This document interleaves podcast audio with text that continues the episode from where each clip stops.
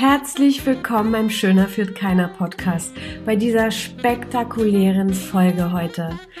Ich hatte das großartige Vergnügen, mit Yvonne Schönau ein Interview führen zu dürfen. Wer sie ist und was sie macht, erfährst du alles im Interview. Kurz vorab nur eine Info.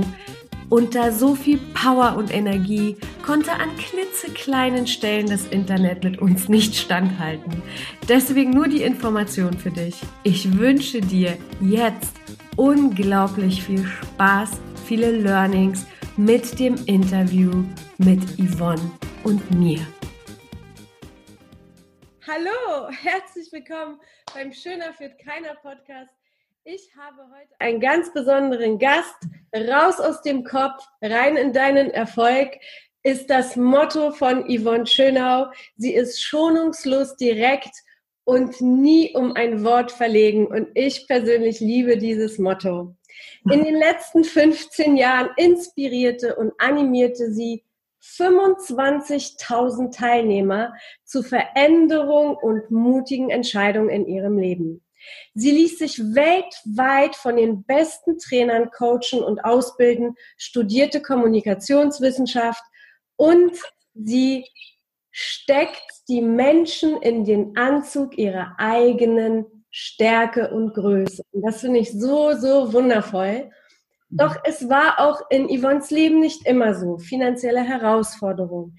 Drei Jobs zehn Jahre lang, um alle Rechnungen bezahlen zu können führten sie einfach in diesen Schmerz, einen Weg zu finden, dort rauszukommen. Und sie ging nach Shanghai, lernte Chinesisch und bereiste fünf bis zehn Länder pro Jahr. Und erlebte dort, dass auch Menschen aus anderen Kulturen genau dasselbe bewegt wie sie. Und heute ist Yvonne Trainer worldwide, unterstützt Führungskräfte in elf unterschiedlichen Ländern ja? Firmen wie Vorwerk, McDonalds und Hans im Glück schenken ihr ihr Vertrauen und sie ist Head Coach und Moderatorin bei der Tobias Beck University. Ich freue mich riesig auf dieses Interview mit dir, Yvonne. Ich bin sehr, sehr dankbar, dass du dir die Zeit nimmst. Und ja, ich freue mich auf alles, was kommt in den nächsten halben Stunde, Stunde. ja, danke. Danke für die Einladung. Ich freue mich hier zu sein, ich freue mich, die Geschichte teilen zu können und dem einen oder anderen, der zuhört, ein bisschen was mitgeben zu können. Also danke für dein Interesse und die Einladung. Ja, ich bin ein Fan von Powerfrauen. Ich habe schon immer sehr gerne mit Powerfrauen zusammengearbeitet und daher bist du heute absolut die Richtige. Danke. Deshalb, ich starte einfach mal gleich mit der ersten Frage und würde von dir wissen, was hat dich dazu bewegt, deine Passion zu leben? Und was ist passiert von dem Punkt, wo du die Entscheidung getroffen hast, das will ich, bis heute? Mhm. Was passiert da so magical in der Zeit?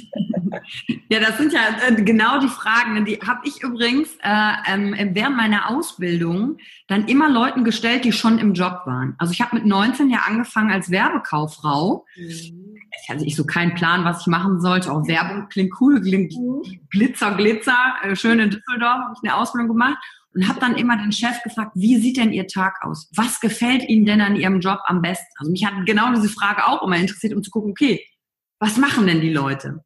Und ähm, um noch ein, bisschen früher anzufangen, als ich Teenager war, habe ich ähm, so Situationen gehabt, ich denke, das kennst du, ne? Du siehst zwei Leute, die unterhalten sich und, und streiten sich und reden komplett aneinander vorbei und du bist als Dritter davor und du sagst, hey, hey, hey, ihr braucht gar nicht streiten, alles cool, ihr meint eigentlich das Gleiche, du sagst es nur so, so und das bringt ihr zusammen.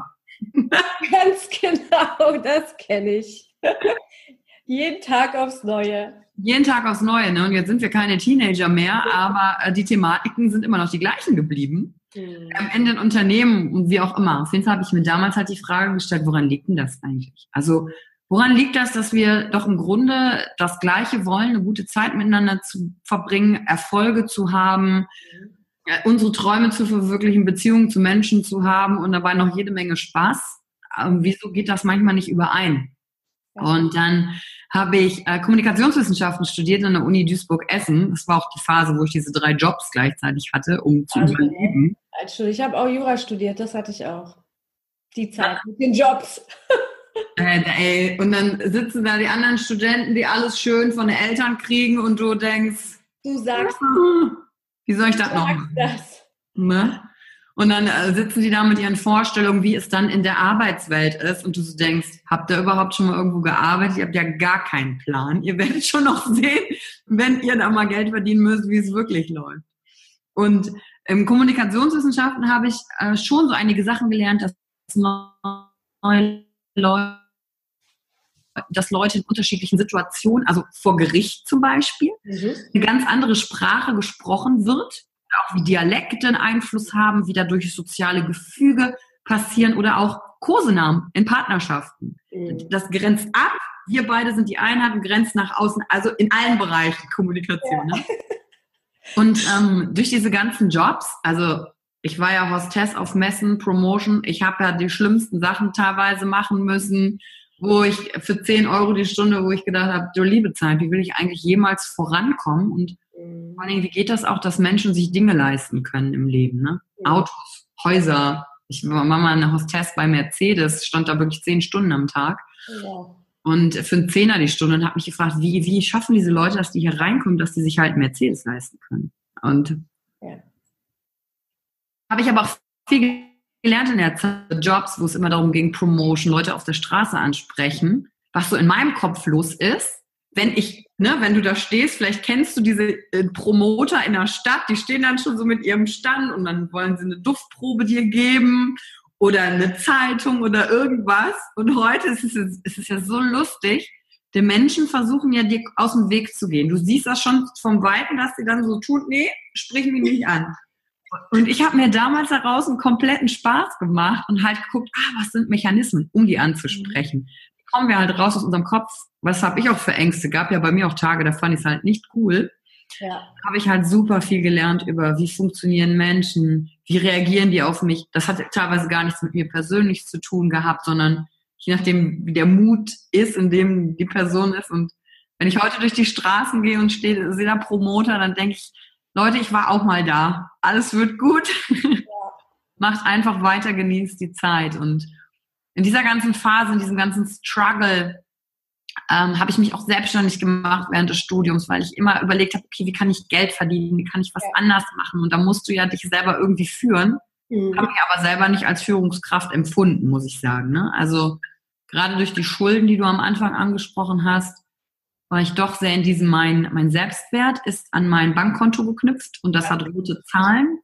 Kenne ich total. Ich habe genau dasselbe in der Studienzeit, genau dasselbe durchgemacht. Das ist Wahnsinn. Ne? Ja. Wahnsinn, ne? Und jetzt guck mal, was aus uns geworden ist. Wenn du jetzt mal heute guckst, ist ja noch nicht vorbei. Ja. Fängt, bei mir fängt es gerade erst an. ich habe es gestartet. Deswegen freue ich mich einfach auf ja, auf unser Wissen heute hier und auf dein vor allem.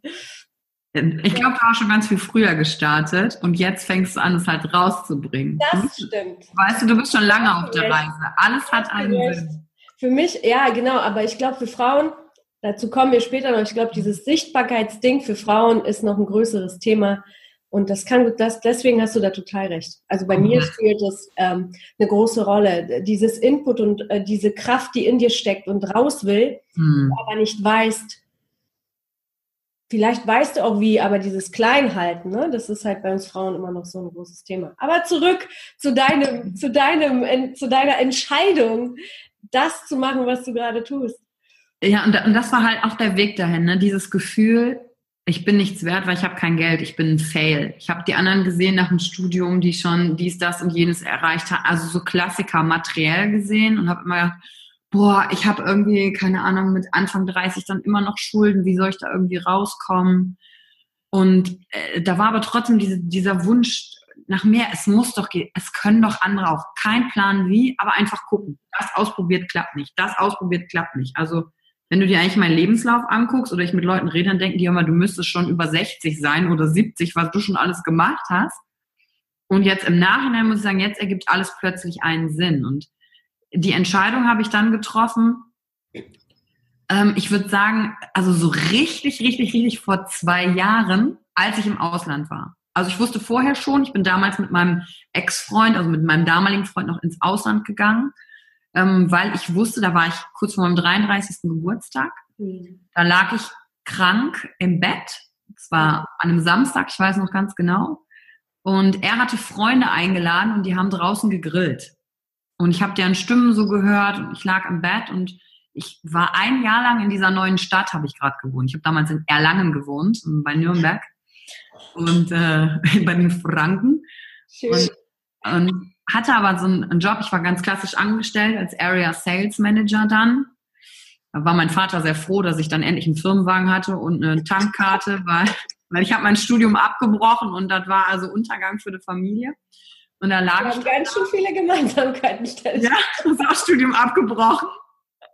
Ich bin dann in die Management-Ausbildung gegangen und habe dann äh, mich definitiv auf, auf, äh, ja, auf die Retail- und äh, Branche konzentriert. Mhm. Ja, Wahnsinn. Ich, ich, ich, sah mich nicht die Magisterarbeit schreiben. Ich sah mich nicht 80 äh, Seiten schreiben und das war so eine erste mutige Entscheidung, würde ich auch sagen. Und dann, mein Vater hat gedacht, oh Gott, Yvonne, aus dir wird Hartz IV, du wirst nichts. Und als ich dann, dann war ich zwei Jahre selbstständig, habe Weinpartys gemacht, habe Wasserfilter verkauft, also ich habe alles gemacht aber immer so mit diesem, irgendwie wird es einen Weg geben. Und dann hatte ich diesen Angestelltenjob und das war Halleluja, jemand möchte meine Tochter und gibt ihr eine Tankkarte und ein Auto.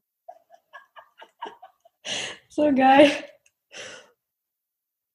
Sales Manager, verantwortlich für die Region von Erfurt bis zum Bodensee. Auch sehr viele Frauen, mit denen ich da gearbeitet habe, weil es ein Direktvertrieb. Und ähm, da habe ich aber ein Jahr lang, bin ich gerade zu meinem Freund gezogen in der neuen Stadt, ich keine Ahnung, 60.000 Kilometer gefahren im Auto. Ähm, keine Lust mehr gehabt, Freunde anzurufen abends, weil ich tagsüber mit so vielen im Vertrieb geredet habe, dass meine Energie... Das ist so gut. Du so, erzählst du meine Lebensgeschichte gerade so gefühlt, oder?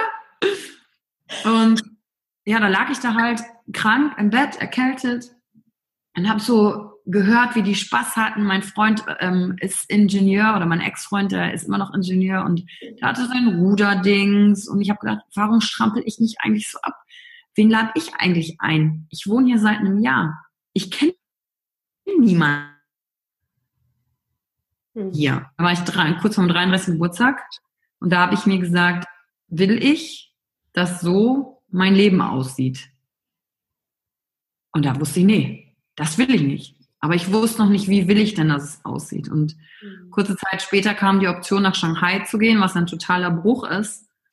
Und ähm, da habe ich gedacht, damit ändert sich alles mit, mit in einer anderen Stadt sein. Habe dann gemerkt, nee, aber ich nehme ja mich selber mit. Also ich war ein halbes Jahr in dieser fancy Stadt, es war auch alles super. Ich bin also total glücklich, diese Erfahrung machen zu können. Ja.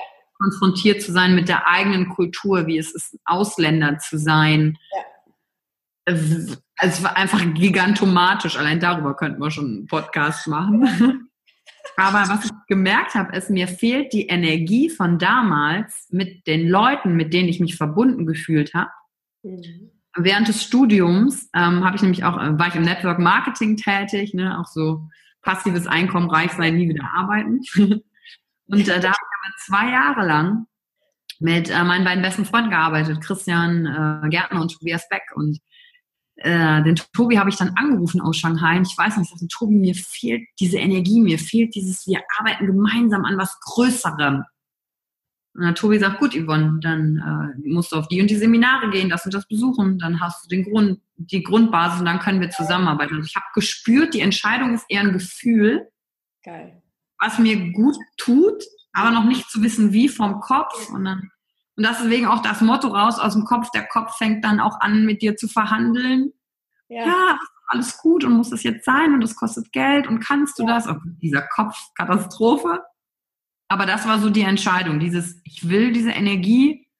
Mhm. Und damit fing der Weg an, richtig in die Ausbildung zu gehen, woraus jetzt nach zwei Jahren ja auch die öffentlichen Seminare geworden sind und die Position äh, Head of Training Worldwide und Head Coach bei, also das ist komplett verrückt. Ich war mal eine Hostess für 10 Euro die Stunde. Verstehst du? Komplett verrückt so. Einfach geil. Ja, das ist es wirklich so mal in einem relativen Wrap-up zusammengefasst, wie die Entscheidung war, gefühlsgetrieben, definitiv. Und dann gucken, weitermachen. Schön. Wie würdest du heute ähm, eine Führungskraft oder eine erfolgreiche Führungskraft der Zukunft definieren? mit den oh. Erfahrungen, die du hast, mit dem Wissen, die, was du hast? Super, super geile Frage, Goscha. Weil in dieser ganzen Zeit hatte ich ja auch unterschiedlichste Chefs. In der Ausbildung drei Chefs, die, ich habe gefühlt zwei Jahre nichts gelernt, die sich gar nicht um mich gekümmert hatten. Mhm. Dann äh, hin zu äh, Diktatoren, cholerischen äh, Mobbing-Chefs, zu Chefs, die keine Ahnung haben und in einer Fantasiewelt leben, wo ich gedacht habe, ja, wo sind denn, äh, wie, das, so ist es also, wenn man Manager ist oder Führungskraft? Hä? Aber es gibt auch so viele tolle Bücher. Und um die Frage zu beantworten, die ideale Führungskraft für mich schon von heute, die dafür sorgt, egal wie groß oder klein das Unternehmen ist, in dem ich arbeite, das Team ist oder die Vision, ist definitiv dieses Wort, was jetzt überall rumgeht, Authentizität. Mit den Menschen zu sein, Wertschätzung zu haben, Menschen nicht wie eine Nummer zu behandeln, nicht mit dem Gießkannenprinzip, sondern ich als Führungskraft muss an mir selber arbeiten, an meinem Ego ja. und habe eine Vision und Mission und arbeite mit den Leuten auf Augenhöhe und komme runter von diesem, ich bin aber hier der Geschäftsführer und ihr habt Sachen zu tun, hin zum, lasst uns mal gemeinsam was machen. Ja. Ich spüre auch, dass die Menschen so behandelt werden wollen, zumindest eine gewisse Generation. Ja. Und ich sehe auch, dass sich viele damit auch jetzt gerade schwer tun, weil es ein Wandel ist. Aber das ist für mich definitiv jetzt und die Zukunft in Führung. Absolut. Das erlebe ich auch jeden Tag. Und gerade auch noch wirklich live an meiner Haut. Aber was würdest du sagen, ist somit daraus resultierend die Hauptaufgabe einer Führungskraft?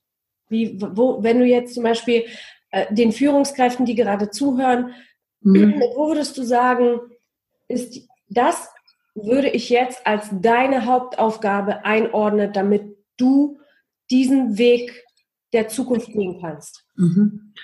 Ähm, auch ganz einfach zu beantworten für mich, den Rahmen schaffen, mhm. Dass andere voll in ihren Stärken glänzen können. Mhm. Also dazu muss ich als Führungskraft aber erstmal selber so weit sein, an mir gearbeitet haben, dass ich nicht mehr diesen Drang habe, dass ich ja der größte Hero bin und vorne stehen muss. Mhm. Weil ich, ich, ich schätze mal, du bist so ein ähnlicher gewesen. Früher damals, ich habe immer alles alleine gemacht, mich alleine durchgearbeitet. Yvonne macht das, Yvonne regelt das. Ja. Ich war immer die Erste, die sich gemeldet hat, wenn Aufgaben sind. Immer so dieses, ich, ich beweise es, ich kann es ja. Und ein Mentor hat mir gesagt, Yvonne, du hast es schon bewiesen, du kannst es. Der nächste Schritt für dich ist, nimm dich zurück, halt das Chaos aus und dann schaff den Rahmen, dass jemand anders deinen Platz einnehmen kann und eintreten kann ins Licht weil du hast es schon, du brauchst es nicht mehr. Und das war für mich so ein, ah, das macht Führung aus. Andere groß machen. Also den Rahmen schaffen, gucken, was sind die Stärken, wie kann ich das nutzen, im Austausch sein und runter von meinem Ego zu sein, sondern zu sagen, hier, du bist es, wie cool ist das? Weil das nimmt komplett die Arbeit viel leichter und, und durchatmen. Ja, das ist schön, schön gesagt. Was denkst du, sind fällt den Führungs, warum fällt es den Führungskräften so schwer, diese alten Strukturen loszulassen? Was ist, was hast du erlebt? Du hast ja auch die Bandbreite von unterschiedlichen Führungsqualitäten erlebt. Mhm. Was, was, was ist so die größte Angst, die diese Menschen haben, wirklich mal andere Leute auf die Bühne zu stellen und nicht immer nur sich selbst?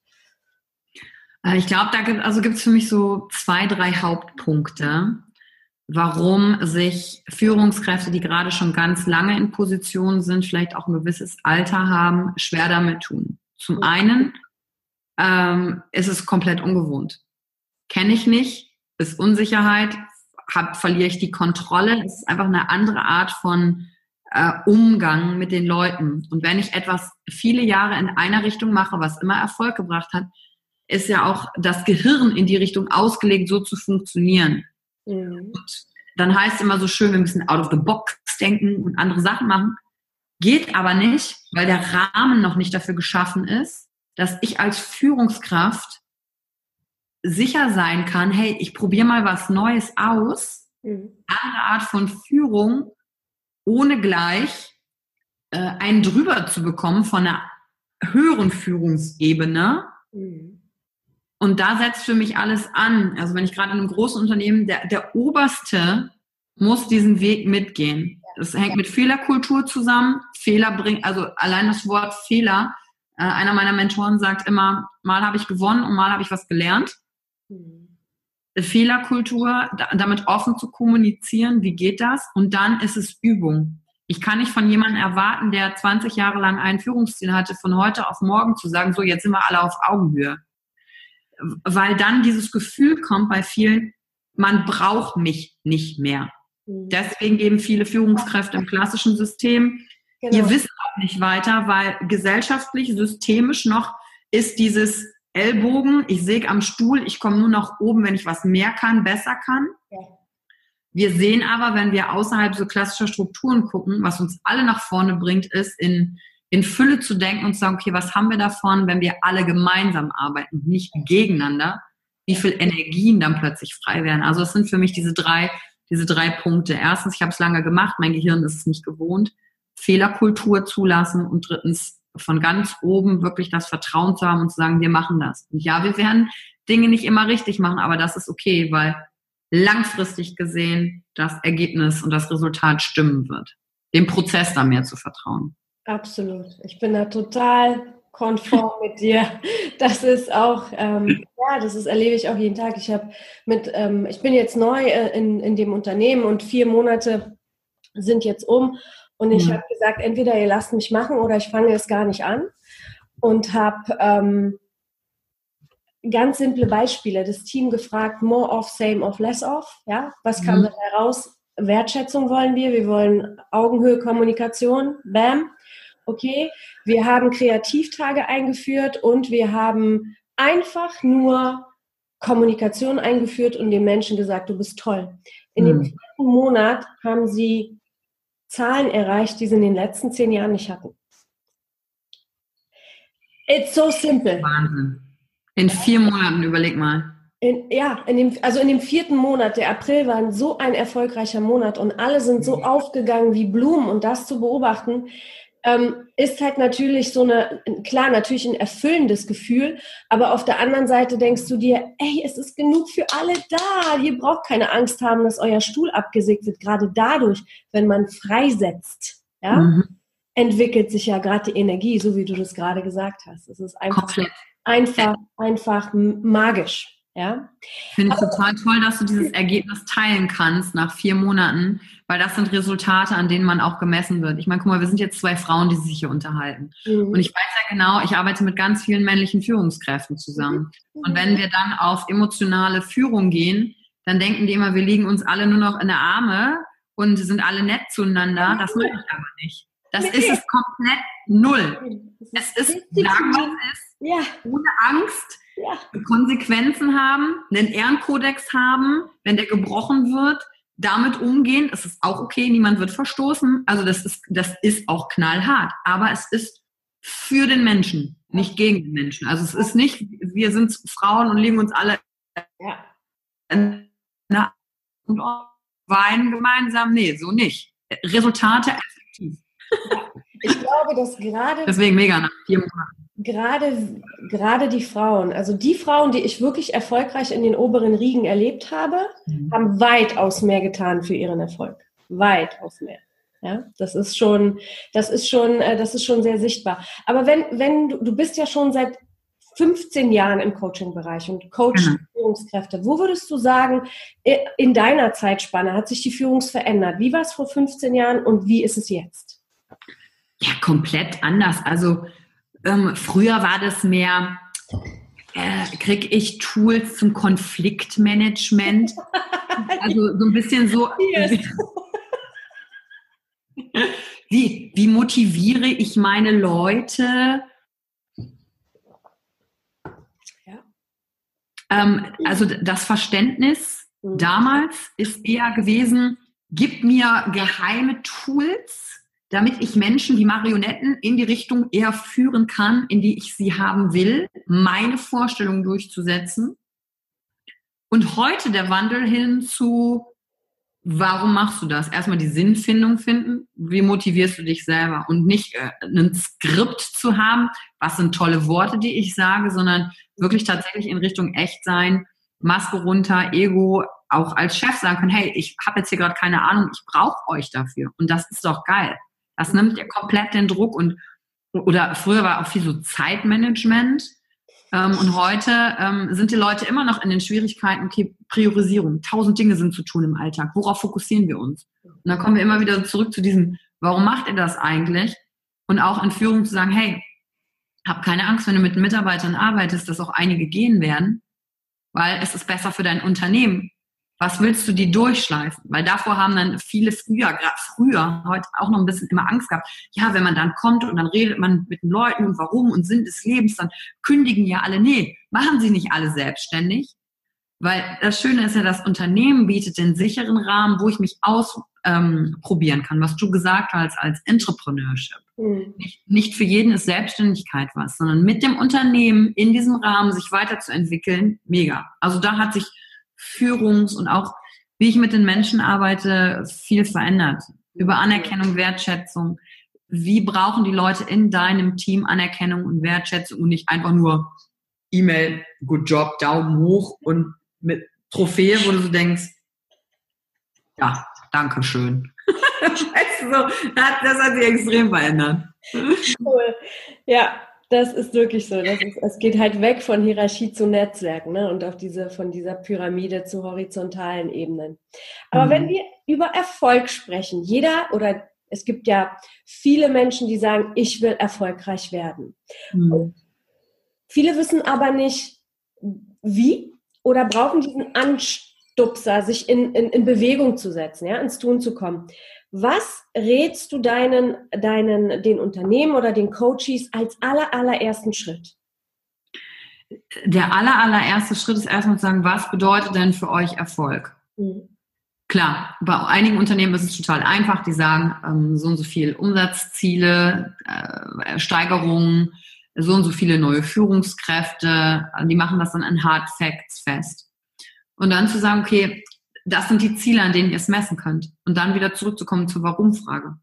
Warum ist, warum ist euch das wichtig? Warum? Also was ist denn auch vom Unternehmen her die höhere Mission und Vision dieser ganzen Geschichte?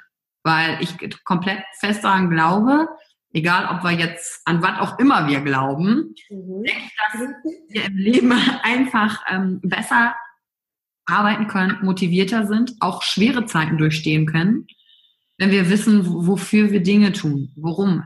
Diese Sinnhaftigkeit eingebettet in einem großen Ganzen zu sehen. Zum Beispiel habe ich damals die Wasserfilter verkauft. Natürlich gab es auch eine gute Provision, aber ich habe gemerkt, mir geht gar keiner ab, wenn ich einen, einen Filter verkaufe und eine Provision kriege.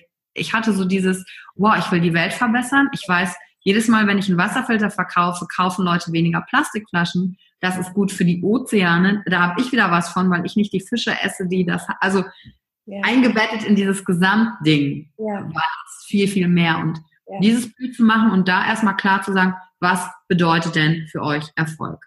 Messbare, logisch messbare Größen auch zu haben, aber dann auch zu sagen, was bedeutet das denn auf menschlicher Ebene Erfolg zu haben?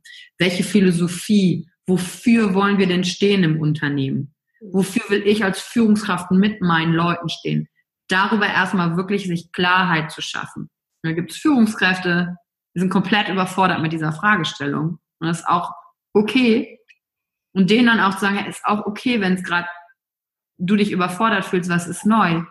Und dann sagen wir, okay, Schritt für Schritt gehen wir daran. Probier es aus, setz es um, mach die ersten Erfahrungen. Mhm. Und dann gucken, okay, wie können wir es besser machen? Also ich gehe mal sehr stark ins Debrief und mhm. frage dann ähm, im Coaching, okay, was ist passiert? Wie hast du dich gefühlt? Was hast du daraus gelernt? Das sind immer so diese drei Hauptfragen weil es aus meiner Sicht kein, keinen Sinn macht, dass ich sage immer, das ist, das ist der goldene Weg für deinen Erfolg, ja. sondern der Person zu helfen, ihren Weg für den Erfolg zu finden. Schön. Ja. So. Wunderbar. Wenn, wenn du aber Coaches zum Beispiel hast, die meisten Menschen sind ja so, ne? Schule, Abitur oder, oder, oder Realabschluss, Ausbildung oder Studium. Und dann kann ich mich entspannen. Dann hast du jemand, der, der, der dieses Mindset hat und aber trotzdem erfolgreich würde. Welchen Zahn, auf welche Art und Weise ziehst du den, dass, dass letztendlich die Wahrheit ja woanders liegt? Also das Schöne ist, als ich angefangen habe mit diesem Coaching, habe ich gedacht, ich muss alle retten und alle allen den Zahn ziehen. Okay. Gott, ist das anstrengend, auch für mich. Sondern ich mache, bevor ich ins Coaching gehe und wie ich den Zahn ziehe, ist, dass wir erstmal Regeln feststecken, warum derjenige das will, weil manchmal werde werd ich natürlich auch Leuten vorgesetzt, weil jetzt irgendein anderer Chef meint, oh, du müsstest dich jetzt weiterentwickeln und dann erstmal mensch, menschlich auf der Ebene mit der Person klarzukommen und sagen, hey, was hältst du denn davon? Wo siehst du denn? Also erstmal zu gucken, wo steht denn überhaupt der andere? Ist der überhaupt offen dafür? Weil ich kann niemanden verändern. Ich kann nur die Tür aufzeigen. Und ähm, da sage ich immer, ich gehe 50 Prozent, aber die anderen 50 Prozent müssen auch von dir kommen. Mhm. Und da, bevor wir anfangen zu arbeiten, einen klaren Rahmen einfach festzustecken und zu sagen, hey, ich bin ehrlich, nicht alles, was ich sage, wird dir gefallen, aber darum geht's auch nicht, weil ich bin auf deiner Seite. Nur wenn ich jemanden habe, der komplett das nicht will, ja. was soll ich machen? Ja, okay. Ja. Deswegen mache ich erst erstmal immer so ein Vorgespräch zu gucken, was bist du für eine Person, warum denkst du, könnte das Coaching dir helfen, bist du komplett blockiert. Aber in der Regel muss ich sagen, selbst wenn Leute am Anfang vielleicht nicht so Lust haben oder denken, es ist mir vorgesetzt, wenn sie merken, hey, da ist jemand, der interessiert sich auch mal für mich als Menschen und nicht nur darüber, welche Position ich hier gerade zu erfüllen habe und welchen Titel, weil diese Dinge spiegeln sich ja nicht nur im Job wieder, sondern auch zu Hause in der Familie. Wenn jemand so führt, führt er auch in der Familie so oder hat keine mehr. Also das ist, alles ist mit allem verbunden, kann ich dann nur sagen. Und da irgendwo zu finden, wo sitzt denn der Schmerz der Person? Und, und die meisten öffnen sich nach einer Zeit. Es gibt auch welche, die sagen, nö, dann ist es jetzt nicht die Zeit, dann ist es ein noch nicht in meinen Augen. Weil ich war ja auch nicht immer offen. Ja, wenn mir Leute Dinge gesagt haben, war ich jetzt auch nicht immer amused darüber. Mhm. ist ja auch für mich ein Prozess gewesen. Und nicht ja. einfach, also hätte ich das alles schon früher gewusst. Ja. Aber ist es nicht Dann so. Dann wären wir schon Königinnen. Richtig. Und es ist ja auch schön, es ist Luft nach oben. Und wenn ich mir überlege, mit, mit 20 oder so, wenn meine Mutter mir Dinge gesagt hatte, Mutter weiß oft ja schon, was für ein Gut ist. Wollte ich aber nicht hören.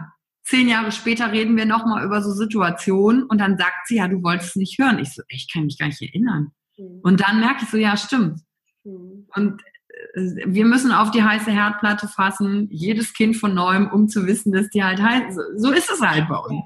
Ja, ist und diese schön. Alles darf so sein, wie es ist, ja. Genau. Ähm, wenn du also so, du gehst ja schon mit einer sehr analytischen Art und Weise an die Menschen heran, bedeutet für mich, du reflektierst dich sehr extrem, also du arbeitest an dir. Wie tust du das? Wie, wie holst du dir Impulse an die Dinge, die, an den Dingen zu arbeiten, die du noch nicht weißt? Die Schwierigkeit ist ja, dass ich ja oft nicht weiß, was ich noch nicht weiß. Ja. Weil jeder von, denkt ja von sich, jetzt weiß ich alles. Das Schöne, genau. für die, die jetzt auch zuhören, äh, ich erinnere mich noch, als ich so 18 oder 20 gewesen bin, ne, da dreimal die Woche Party machen und dann habe ich gedacht, boah, die, die 30 sind, wie langweilig sind die denn? Die machen das nicht mehr. Damals mit, drei, mit 20 habe ich gedacht, this is it. Ich bin King, ich weiß es, ich kann alles, ne? So. Wir haben ja ganz viele. Und dann machst du so unglaublich viele Fehler. Und entweder sagst du dann irgendwann, hey, aber es gibt doch auch andere Leute und wieso komme ich da nicht weiter und guckst halt hin? Und es ist auch fein, dass du dann irgendwann sagst, ja, ich muss ja nicht recht haben über meine eigene Geschichte, sondern ich kann mich auch ändern. Ja. Und auch zu wissen, es verändert sich. Und was ich mache, ist, ähm, auf der ersten Seite zu wissen, also je mehr ich jetzt über mich erfahren habe, umso mehr denke ich, du liebe Zeit, ich weiß ja noch viel weniger als vorher. Ist auch interessant an diesem Prozess. Hast du eine Sache gelöst, kommen fünf andere und du denkst, du lebe Zeit. I know that I don't know. ja, so. Einfach, dass, dass das äh, der, der, das Teil des Prozesses ist. Dann aber auch für mich zu wissen, ich muss nicht alleine durch. Also wie diese Situation, wenn zwei Leute miteinander reden und du siehst, was ist. Für mich selber klappt es auch nicht immer, sondern ich brauchte auch einen Sparingspartner, einen Coach. Ähm, ich habe Glück, ich mache das mit äh, meinem besten Freund Christian Gärtner, der ja auch Coach ist. Ja. Und weiß auch, ich bilde mich selber weiter im Ausland zu Themen, wo ich mich hingezogen fühle oder weiß, da kenne ich mich noch nicht aus. Gut. Und was ich aber so im Alltag mache, ist ganz klar zu unterscheiden, deswegen auch mein Thema raus aus deinem Kopf. Mhm. Was sind Gedanken? Was sind Gefühle? Und, wa und was habe ich also wirklich gesehen? Also ich, ich habe so eine Dreier Sätze, die ich sage, ich sah, ich dachte, ich fühlte. Um diese drei Dinge voneinander zu unterscheiden und zu, zu gucken in meinem Kopf, okay, ist es jetzt Geschichte, die ich mir erzähle? Mhm. Oder ist es tatsächlich Realität? Also ich mache einen Reality-Check. Ganz einfaches Beispiel. Ich hatte für eine Coachie im Gespräch und äh, die ist im Network Marketing und sagt, ja, ich traue mich nicht, Leute anzusprechen und ähm, vielleicht wollen die ja auch gar nicht gestört werden. Und ich sage, das sind alles super tolle Gedanken, die du hast. Wie wär's doch mal mit folgendem? Mach doch mal einen Reality-Check. Geh doch mal hin und sag, hör mal, ich denke gerade, ob du vielleicht gar nicht gestört werden willst. Deswegen frage ich dich, kann ich, passt es dir gerade, dass ich dich anspreche oder nicht? Geil. Also viel mehr raus aus dem Kopf, zu sagen, was gerade los ist, zu sagen, was ich fühle. Zum Beispiel ähm, Situation außer Beziehung früher. Ich hatte einen Freund, der wollte immer gerne, dass wir mit ganz vielen Leuten in den Urlaub fahren. In meinem Kopf, ich bin dem nicht gut genug Alleine mit mir hat er keinen Spaß. Das hat gemacht, dass ich mich schlecht fühle. Ein Gedanke. Hat nichts mit der Realität zu tun. Was habe ich gemacht? Ich musste mutig sein. Hab ihn gefragt. Ich sage, sag mal, ähm, warum genau fahren wir eigentlich immer mit so vielen Leuten in Urlaub? Und er dann so, ja, weil ich habe das einfach gerne, dass viele Leute um mich rum sind. Geselliger Mensch. Ich dann so, ja, so einfach. Und dann habe ich gesagt, ja, weißt du, ich denke dann, ich bin nicht gut genug und so weiter. Und er so, nee, das hat gar nichts mit dir zu tun, sondern ich mag das einfach, ich bin ein geselliger Typ. Und dann habe ich gedacht, ah, krass, gut, dass ich gefragt habe. Reality Check. Total cool. So, Entführung. so einfach Entführung. Ähm, zum Beispiel, wenn ich mit ähm, einem Potenzial habe, also ich arbeite ja viel mit Firmen im Direktvertrieb, die neue Führungskräfte entwickeln. Und die gucken nach Potenzialen. Und dann fragen die, okay, wie soll ich jetzt mit denen arbeiten? Und ja am Anfang, sag doch einfach, hey, ich denke, du bist ein Potenzial, du hast die und die was denkst du denn? Ja, wie oft soll ich denn mit denen dann Kontakt haben, im Follow-up bleiben? Keine Ahnung, frag doch. Was ist dir lieb? Ich mache in der Regel so, dass ich einmal in der Woche anrufe und dich frage, wie es war. Das mache ich aus dem und dem Grund. Passt dir das oder was ist dir lieber? Das ist so dieses auf Augen. Raus aus dem Kopf. Ja. Fragen. Ich habe gerade den Gedanken so und so. Mhm. Stimmt der oder stimmt er nicht? Mhm. Weil wir uns die ganze Zeit so eine Geschichte im Kopf erzählen, meinst du? Ja. Das Schöne daran ist, dass wir immer oder nur daran denken, es muss irgendwas Kompliziertes sein. Dabei sind es oder irgendein bestimmtes Tool, was den Wow-Effekt rausholt. Dabei sind genau diese simplen Dinge, die dann, ne, so Reality-Check, frag doch einfach. Und dann ergeben sich die magischen Dinge ja schon von, von ganz alleine und das Kopfkino fällt total weg. Das ist einfach total. mega. Wo holst du dir deine Inspiration für dein Wachstum her? Was, was, was tust du da für dich? Also ich gehe ganz viel auf Seminare. Ich meine, als ich die drei Jahre in Shanghai gelebt habe, ich bin jetzt erst seit September 2017 wieder in Deutschland, bin ich ganz viel in Ländern rumgereist. Ich war ja, bis ich 30 war, habe ich glaube ich nur Österreich und Holland gesehen und gedacht, ich sehe ja gar nichts mehr von der Welt. Und ähm, also die Inspiration auf einmal auf Reisen, wie nicht, nicht anzunehmen, es gibt den richtigen Weg, es gibt gut und schlecht, sondern es gibt Dinge, die sind anders, gerade in China ist es anders. Okay, einige Dinge mag ich nicht, mhm. andere mag ich, aber nicht zu sagen, hm, der deutsche Weg ist der bessere Weg. Also ich sag mal, von dieser Arroganz oder von diesem Schutz runterzukommen und einfach sagen, aha, okay, bin ich nicht gewohnt, ich habe zum Beispiel im Januar diesen Jahres ähm, eine spirituelle Erfahrung gemacht mit so Schamanen in, in Thailand abgefahren. Also ähm, will ich jetzt gar nicht näher drauf eingehen, aber es war halt interessant. Ich saß an so einem Kreis, alle hatten so weiße Sachen an und es ging um eine besondere Zeremonie und dann kam so einer mit so Federn und schnipste um einen rum und so was. Und ich habe so gemerkt, und ich habe so gemerkt, wie ich mir das so angeguckt habe und gedacht habe, okay, alles klar, entdecke wie ein, ein Kind, was neugierig guckt und bewerte nicht. Also ich habe natürlich schon bewertet und dann so, ist doch klar, dass ich das seltsam finde. Das spielt hier in meiner Kultur kaum eine Rolle. Ist doch logisch, dass ich es komisch finde.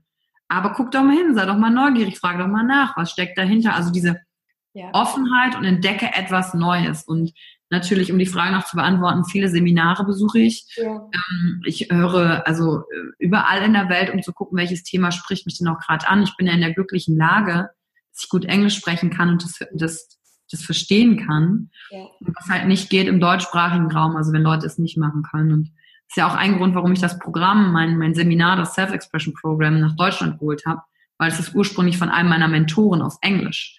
Und es wird seit 35 Jahren gemacht und ich habe halt gedacht, krass, Menschen, die kein Englisch können, die nicht reisen können, die nicht das Geld haben, können das nicht. Also bringe ich das nach Deutschland, um da diesen, diesen Ansatzpunkt zu haben. Ne? Und Inspiration nehme ich auch von kleinen Geschichten von, von Teilnehmern. Ich hatte erst vor zwei Wochen mein Seminar.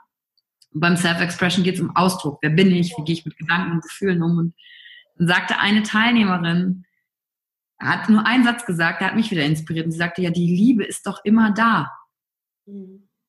Weil sie weil sie gefühlt hat, dass sie so Liebe in ihrem Leben braucht. Und dann haben wir eine Übung gemacht, wo sie gemerkt hat, wow. Und dann sagte sie, die Liebe ist immer da. Und das ist ein Satz, den nehme ich jetzt komplett immer mit.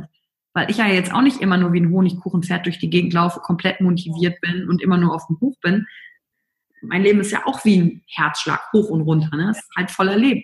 Und das ist der Satz, den ich dann da mitnehme, dieses, die Liebe ist immer da. Also das inspiriert mich. Bücher logischerweise. Ich gucke, was lesen andere Leute, Bücher, ja. Podcasts, was Leute sagen, unterschiedlich. Schön. Dinge. Also, Daher aber im Großen und Ganzen Dinge anders machen. Ne? Ja, neu, Neues machen. Einfach Neu. gucken. Neu, nicht nur, was ich eh schon immer alles kann, sondern zu versuchen, ist natürlich maximal unbequem, I know. aber ich weiß auch, ich weiß auch, ich habe ja noch nicht alles, was ich haben möchte und ich habe eine Vorstellung von, von vielen Dingen und da einfach Erfahrungen zu machen. Ja. Neues. Ja. Es hält lebendig. Schön. Lass uns mal kurz über Frauen sprechen. Ja. Was denkst du, warum es Frauen schwerer fällt, das Bedürfnis zu haben, die Welt zu erobern im übertriebenen Maße? Also wirklich auch in die Führung zu gehen, sich auch zu trauen, in, in, in, in Top-Positionen zu gehen. Wo, wo ist da die, der Schmerz verborgen? Also mh, zu pauschalisieren finde ich immer ein bisschen schwierig, aber allein von meiner Erfahrung mit den Frauen, mit denen ich gearbeitet habe, und gerade im Direktvertrieb sind fast nur Frauen in Führungspositionen, ähm, merke ich, dass wir Frauen und Männer, weil ich auch mit vielen Männern zusammenarbeite, einfach in der Art und Weise, wie wir kommunizieren, unterschiedlich sind. Mhm. Ich habe gesehen, Frauen ist die Beziehungsebene viel wichtiger, dass wir gut miteinander sind. Mhm. Männer mögen aber Competition. Mhm was Frauen als Angriff empfinden und sich dann zurückziehen. Also unser, ich würde sagen, unser innerer Kritiker ist viel, viel größer. Dieses, das hört man ja ganz oft, die Männer sind halt laut, hauen auf den Busch, verkaufen sich besser, können viel weniger und die Frau wird nicht gesehen. Ich glaube, wir nehmen uns zu wenig und melden uns zu wenig und sagen, hey, ich bin's wert. Ich denke, das hat mit dem Selbstwert zu tun, aber auch kulturell wieder bedingt. Zum Beispiel ähm, in China sind ganz viele Frauen auch in Führungspositionen. Da spielt es gar keinen Unterschied, ob es eine Frau oder ein Mann ist.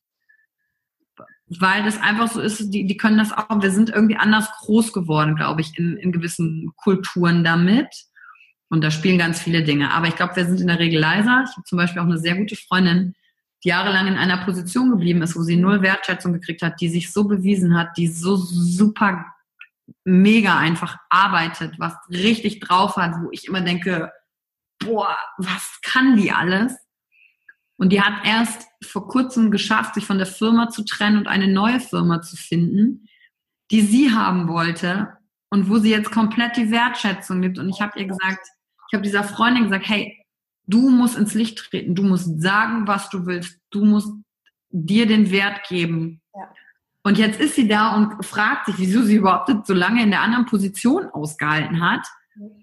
Und ähm, ich habe ja mit einer anderen Freundin auch so verschiedene Sachen recherchiert, dass es so eine, wie so eine gläserne Decke auch gibt, wo Frauen gegenstoßen.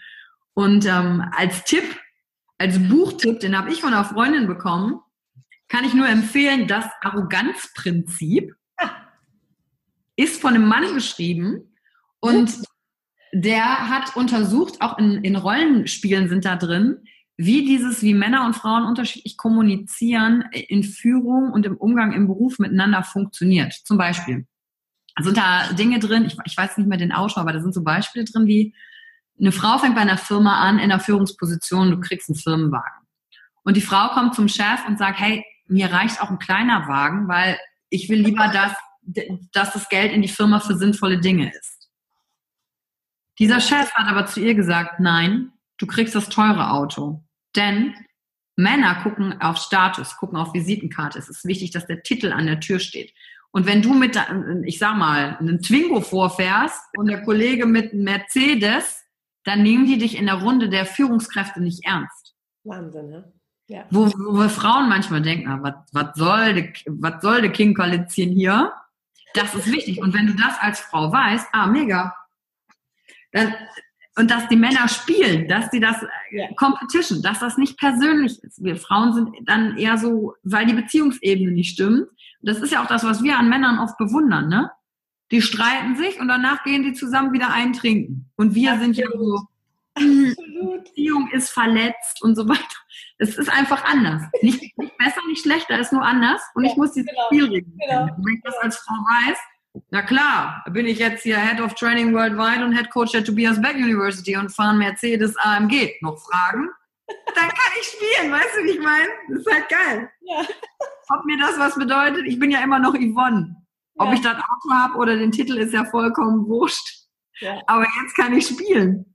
Ja, ja. Ja, das ist, ja, das ist echt äh, immer wieder dasselbe. Ich erlebe Männer auch in der Klarheit einfach ähm, unkomplizierter. Ne? Die wissen, was sie wollen, sie setzen es um, sie diskutieren nicht, sie machen sich keinen Kopf, sie fahren Mercedes und sie äh, kommunizieren ihre Statussymbole ganz klar, wobei wir uns da noch ein bisschen klein halten. Und äh, aber wobei heutzutage ja die die ähm, die Merkmale, die Frauen haben, dieses mütterliche, sich kümmern und so weiter und so fort, ist ja letztendlich auch ein bisschen auch ein Stück weit der neue Weg der Führung somit werden. Wäre es natürlich schön, wenn sich mehr, mehr beide vereinen würden und die Stärken ja. und, und, einfach zusammen zu einem großen Ganzen mixen würden. Das, das wäre halt natürlich eine tolle, eine tolle Möglichkeit für alle Führungskräfte, sich mal ein bisschen konkurrenzfreier zu betrachten. Ne? Eine super Kombination. Ich, ja. ich spreche auch, auch nicht jetzt äh, für Emanzipation, ich spreche auch nicht dafür, dass wir jetzt sein müssten wie Männer. Nein, jeder soll in seiner Stärke sein. Männer wie Frauen. Und dann gucken wir, okay, wie können wir mit unseren Stärken gemeinsam was machen? Und wenn ich einfach weiß, wir kommunizieren unterschiedlich und sind unterschiedliche Dinge wichtig, mega, kann ich das doch nutzen. Ja. Kann ich spielen. Ja, ist ja auch schön, wenn eine Frau weiß, ihre Weiblichkeit richtig leben zu können. Ne? Das ist ja. Ortsführungskraft zu sein. Das ist ja schon eine sehr mächtige Kombination.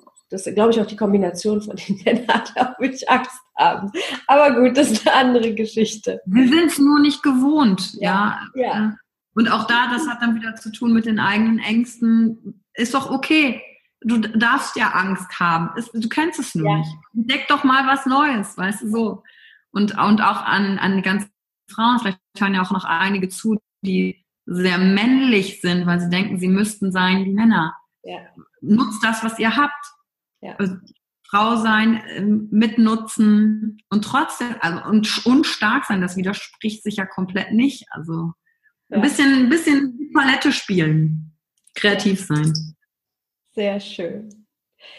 Bei all diesen ganzen Aufgaben, die du so managst, nimmst du dir Zeit zu entschleunigen und wenn ja, wie? Ja, definitiv. Äh, oft denke ich immer, oh Gott, oh Gott, ich mache ja gar nichts anderes und wie kriege ich das hin? Aber ich, ich hatte eine Zeit lang in meinem Leben, wo ich gefühlt tatsächlich 24 Stunden gearbeitet habe, auch mit den drei Jobs, Piepen auf dem Ohr. Und ähm, das hat sich verändert, indem ich jetzt immer wieder auch anfange, mir den Selbstwert zu geben, zu sagen, das gehört dazu, damit ich das auch leisten kann. Mhm. Zum Beispiel ähm, habe ich früher ganz gerne, also ich war so ein Bastelkind. Großgummi, Seidenmalerei, das ganze Gedöns, Simo. und habe und hab mich daran erinnert, okay, was hat mir denn früher Spaß gemacht? Das Malen. Und ich nehme mir jetzt zumindest einmal in der Woche mal Zeit, wieder was zu malen, mache so ein bisschen Musik an und wenn es nur eine halbe Stunde ist. Bei Spotify gibt es so äh, Lernmusik, heißt das. Und dann sind da so, so, so schöne mh, hm, Klavierklänge. Mhm. Da male ich ein bisschen. Ich treffe mich aber auch gern mit Freunden und gehe essen. Ich schlafe auch total gerne. Ich äh, gehe gerne Skifahren. Also das sind so die Dinge. Mit Freunden treffen, schlafen, ein bisschen was malen. Cabrio fahren. Cabrio fahren. muss, gar nichts, muss gar nichts Wildes sein, weißt du? Also, ja, so sieht Auftanken aus. Sehr schön. Was war denn so dein allerschrägstes Coaching? Gab es irgendein Coaching, wo du sagst, oh Gott, das werde ich nie vergessen? Schrägstes? Muss ich gerade mal überlegen. Nee. Nee? Ich habe, mir rauschen gerade so ganz viele Gesichter und Stories von Leuten vorbei, mit denen ich schon gesprochen habe. Ich muss sagen, ich finde, wenn, da finde ich die Dinge halt interessant. Wo ich sage, auch wäre jetzt nicht so meins. Mhm. Aber ich mache oft immer ein Vorgespräch mit den Leuten, um herauszufinden, passen wir denn überhaupt zusammen? Ne? So eine halbe Stunde, was willst du, kann ich dir überhaupt helfen? Um auch zu gucken, raubt mir das Energie oder nicht. Aber so eine komplett schräge Story. Nee. Sollte mir noch mal eine einfallen, melde ich mich bei dir. Aber komplett schräg habe ich keine. Nee. Perfekt. Gab es Erlebnisse in deinem Coaching, die jetzt mehr ins Emotionale gehen, wo du sagst, boah, die dich so erfüllt haben, genau deswegen mache ich diesen Job, die, wo du Transformationen beobachtet hast und magst du eine, ein Beispiel mal mit, mit, äh, mit uns teilen? Komplett, da habe ich sogar ganz viele. Ähm, äh, äh, Gerade auch nach dem Seminar, wir hatten dann gestern unseren Graduates Call, zwei Wochen nach dem Seminar, was passiert ist. Ähm, zum Beispiel gestern eine Dame, die ist schon über 60, die eine taffe Frau ist, die ihr Geschäftsleben aufgearbeitet hat und auf dem Seminar so, mh, mm, ah, so ja, nee, verbittert ist das falsche Wort, sondern so verbissen war, ne? Auch so im Gesicht. Hast du das gesehen? Und gestern im Call war sie die zweite, die gesprochen hat. Und sie war, sie sah komplett jung aus im Gesicht, komplett, komplett glatt und entspannt und gelöst und war so voller Freude und alles ist leicht. Und dann denke ich, wow, geil oder? Ein anderer, ein anderer Coachie, der da im Call sitzt und groß und stark und Kraft und nach einem starken Mann aussieht und halt so eine, so eine, so eine Barriere sich aufgebaut hat und dann komplett lacht und sich freut wieder wie, wie ein kleines Kind und den Spaß am Leben zurückbekommen hat. Andere, die, die, die plötzlich sagen, hey, ich kann sagen, was ich will. Zum Beispiel, ich habe nur auf den Anrufbeantworter gesprochen, dass ich keine Termine mehr annehme, hat eine Coachie gesagt. Sie meinte, es klingt total wenig, aber es bedeutet für mich richtig viel, weil sie jetzt anfängt, sich selbst einen Wert zu geben und ihre Zeit wertzuschätzen. Das sind so viele, viele Dinge. Ein letztes Wochenende kam der Freund einer Coachie zu mir und sagt, boah, Yvonne, ich bin so froh, dass sie bei dir war, denn äh, unsere Beziehung hat sich komplett verändert. Sie ist jetzt glücklich, sie lacht, sie ist richtig in ihrer Stärke. Ich danke dir so sehr. Und wo ich so denke, so, boah, wie schön ist das? Wie schön ist das? Es sind ganz viele kleine Geschichten. Oder eine Sache, die mich sehr bewegt hat, ähm, ist von einem Coachie, die ist auch schon so über 50, die ein riesen Charity-Projekt aufgebaut hat über die letzten 15 Jahre und die mit, mit Anfang 30, Mitte 30 auch alles hatte materiell und sich halt die Sinnfrage gestellt hat ne? und war auf der Suche nach, warum mache ich das hier? Und als sie ihre Geschichte teilte, wir haben dann so ge gezoomt, so wie wir das jetzt machen, und ihre Geschichte geteilt von dem Moment, wo sie in Nepal war, ähm, in den Slums und drei Kinder gesehen hat, die da gebettelt haben, ähm, also ein Baby, das auf der Straße sitzt und denen sie angesehen hat, dass sie sich schämen dafür zu betteln und wie sie dann ins Hotel zurückgeht isst abends und halt diese Kinder nicht mehr aus dem Kopf kriegt. Ne? Und am nächsten Tag geht sie wieder zu dieser Stelle und sieht von weitem, dass der Junge halt, der, das Baby auf der Straße halt liegt. Und er hat in dem Moment gedacht, der Junge ist tot. Und ist komplett so, ja, sie ist gar nicht klargekommen. Sie hat gesagt, während ich in meinem Hotel sitze bei meinem Essen, sterben hier Kinder und dann ist sie da hingerannt und das Kind war zum Glück nicht tot, sondern der war einfach nur, der war krank und ab dem Moment hat sie sich halt entschieden, ihr Leben zu verändern. Und aus diesen drei Kindern sind jetzt halt zwei Kinderheime in Nepal entstanden. Und ihr helfen zu können, weil sie ja natürlich Geld für Charity einsammelt, als Frau in einem fremden Land das umgesetzt zu haben, alles aufzugeben, nicht in einer anderen Kultur, das zu machen. Und, und diese drei Jungs sind halt halt heute, ich glaube, Ingenieur, Tontechniker und machen was mit Design, die jetzt auch andere von der Straße holen. Ihr zu helfen, eine, eine, eine Rede vorzubereiten vor, vor Schweizer Investmentleuten, die halt viel Geld haben, um zu sagen, hey, wie kannst du dein Thema transportieren?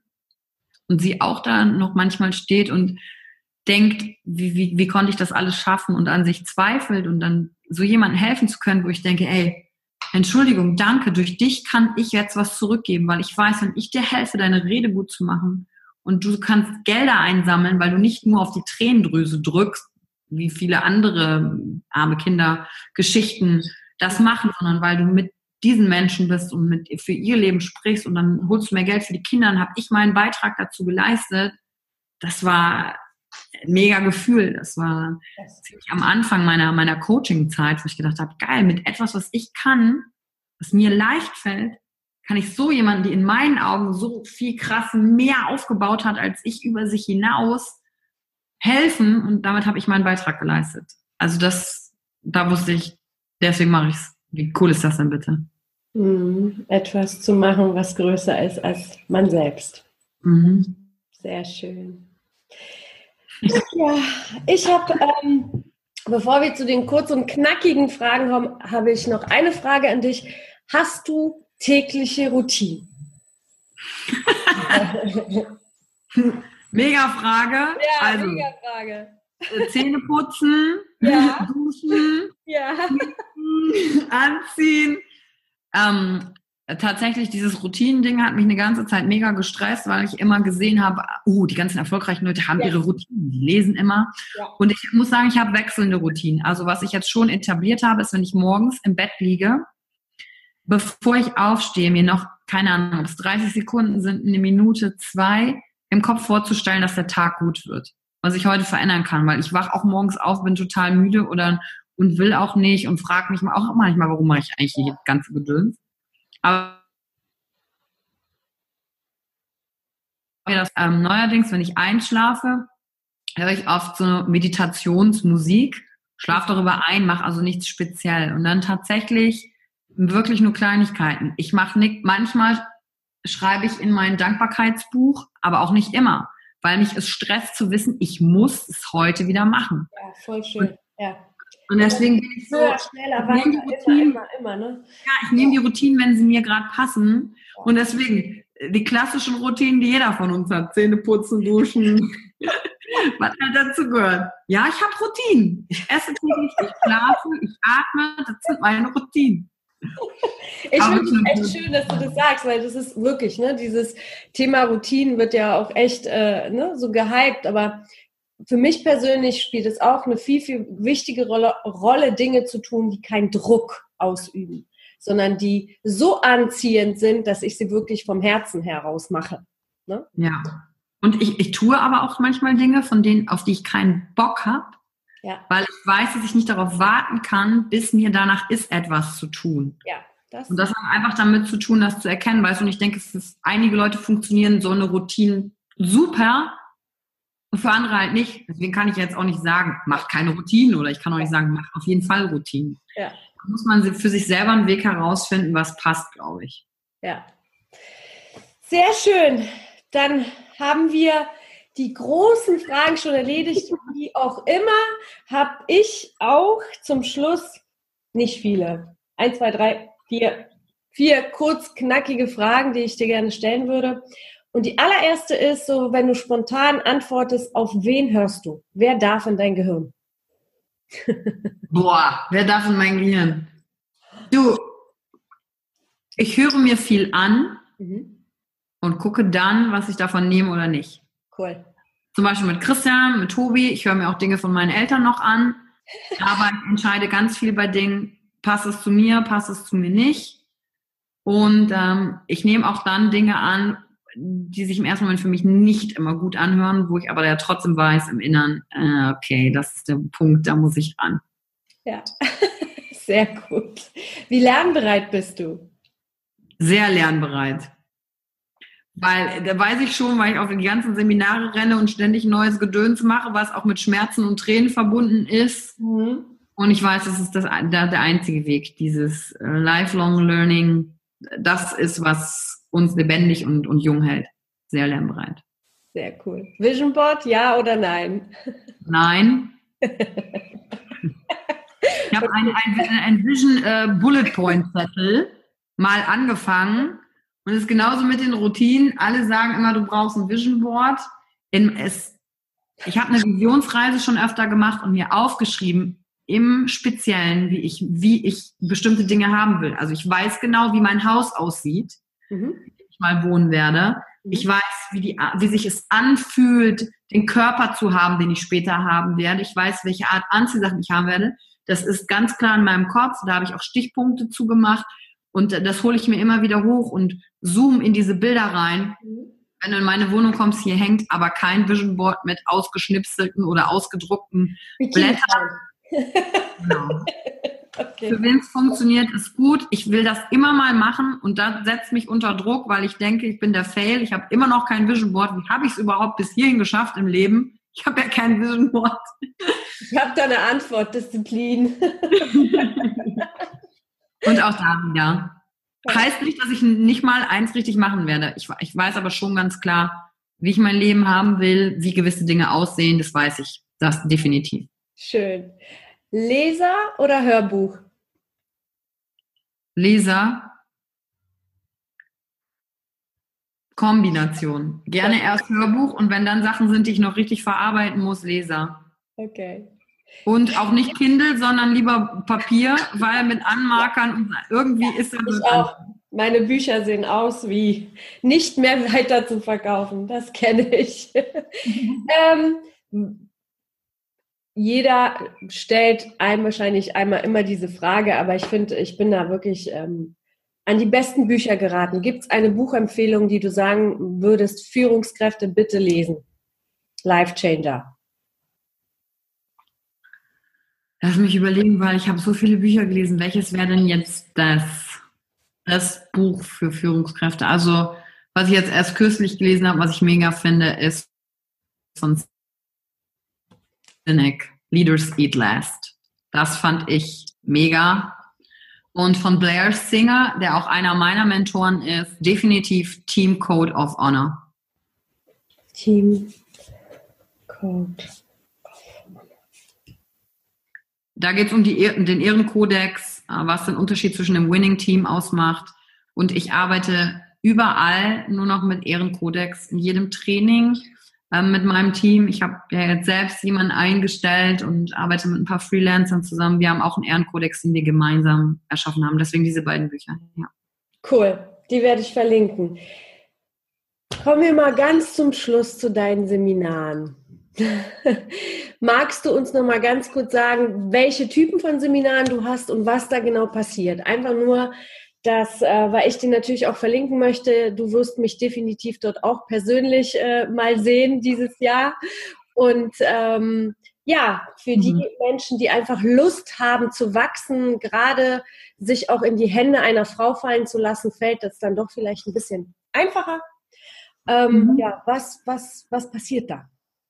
Also ich biete ähm, derzeit zwei Seminare an, die aufeinander aufbauen. Das erste ist das Self-Expression Program, was äh, jetzt im Juni noch nur eine Frauenrunde ist und dann komplett gemischt. Auch für 2019 stehen schon die ganzen Termine, cool. weil es ist ein kleines exklusives Seminar für eine kleine, also keine Massenveranstaltung. Wir sind um die 20 Personen Mega. Weil es darum geht, ähm, die Leute auf die Bühne zu stellen. Was willst du sagen? Dass das, was du sagst und meinst, auch so verstanden wird. Da sind wir wieder beim Thema Kommunikation. Was bleibt von dir übrig, wenn du keinen Titel mehr hast, wenn du keine Kohle hast, wenn du keinen fancy Anzug hast, ja. sondern wie kannst du mit dir selber Dinge bewegen, Beziehungen aufbauen. Mich hat ein Vertriebler letztens gefragt, der Vertriebsleiter ist, ja, ist denn das auch was für mich? Und ich sage, ja, logisch, weil damit führst du, die eigene Stimme zurückzubekommen, zu sagen, was ich will, meine Ängste zu überwinden, weil es gibt ganz oft in unserem Leben Dinge, da wissen wir ja logisch, was zu tun wäre, tun es aber nicht und wissen auch, dass wir es nicht tun, logisch, weil es alles nur auf unserer Gehirnebene stattfindet. Ja. Und da gehe ich wirklich in diese Thematiken rein. Das ist das Programm, was ich äh, von meinem Mentor aus den USA mitgebracht habe, was schon seit 35 Jahren passiert. Und gehen wir wirklich rein, okay, wie funktionieren der Kopf und Herz? Wie funktioniert die Verbindung? Was denkst du, was fühlst du?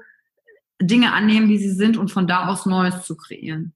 Und das ist gut für private Beziehungen, für geschäftliche Beziehungen, für Entscheidungen treffen, für priorisieren. Da nimmt jeder seine, sein Ding mit. Jemanden die Stimme mitzugeben, wenn wir uns klein selber gehalten haben, das zu durchbrechen, zu erkennen, okay, was sind denn meine Erwartungshaltungen und meine Vorstellungen oder was ist mir vielleicht mitgegeben? Wirklich daran zu arbeiten. Und äh, ich bin, glaube ich, nur die ersten beiden Stunden vorne und dann wirklich jeder, niemand kann sich verstecken. Da geht es wirklich ans Eingemachte. Ja. ist nur für Leute, die mutig sind. Und, und äh, Männer und Frauen jeden, jeden Alters. Also die älteste Teilnehmerin grundsätzlich des Seminars war über 82. Okay. Der jüngste Teilnehmer war 16. Also da gibt es keine Einschränkung, auch nicht vom Job, sondern äh, wenn du sagst, ja, mit einem Gefühl, mit einer Emotion, mit einem Gedanken, irgendwie habe ich da noch was, lass mich mal klarer mich sehen, dann müsste ich da hinkommen, dann ist es. Es geht zweieinhalb Tage, Freitagnachmittag bis Sonntagabend.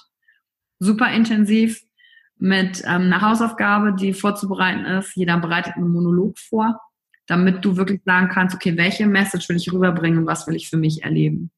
Und ähm, das ist das erste Seminar und wenn man das gemacht hat, kann man noch zum zweiten Seminar kommen. Das ist das, die Life Leadership Mastery da gehen wir dann nochmal genau rein, dieses Labyrinth von Gedanken, Fakten, von Geschichte zu trennen. Wie kann ich wirklich führen im Raum? Also die Leute übernehmen im Seminar meine Position mhm.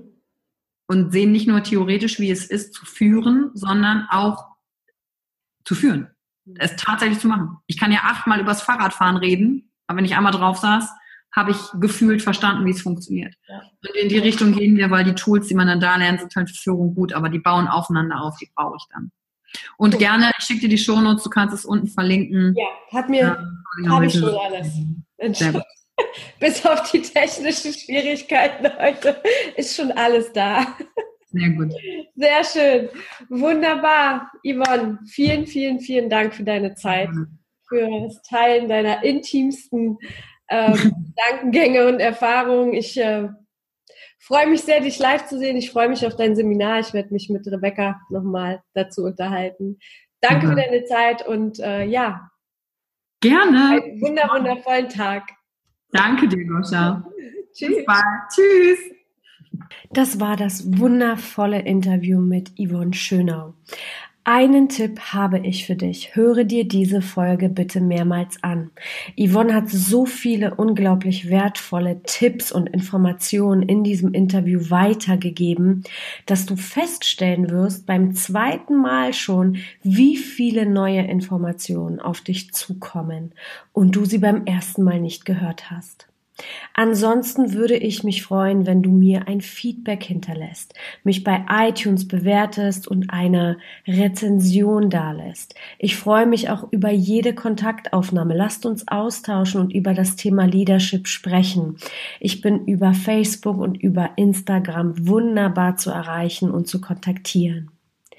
Ansonsten gilt wie immer zum Abschluss von mir an dich eine warme Umarmung und Cheers, deine Goscha.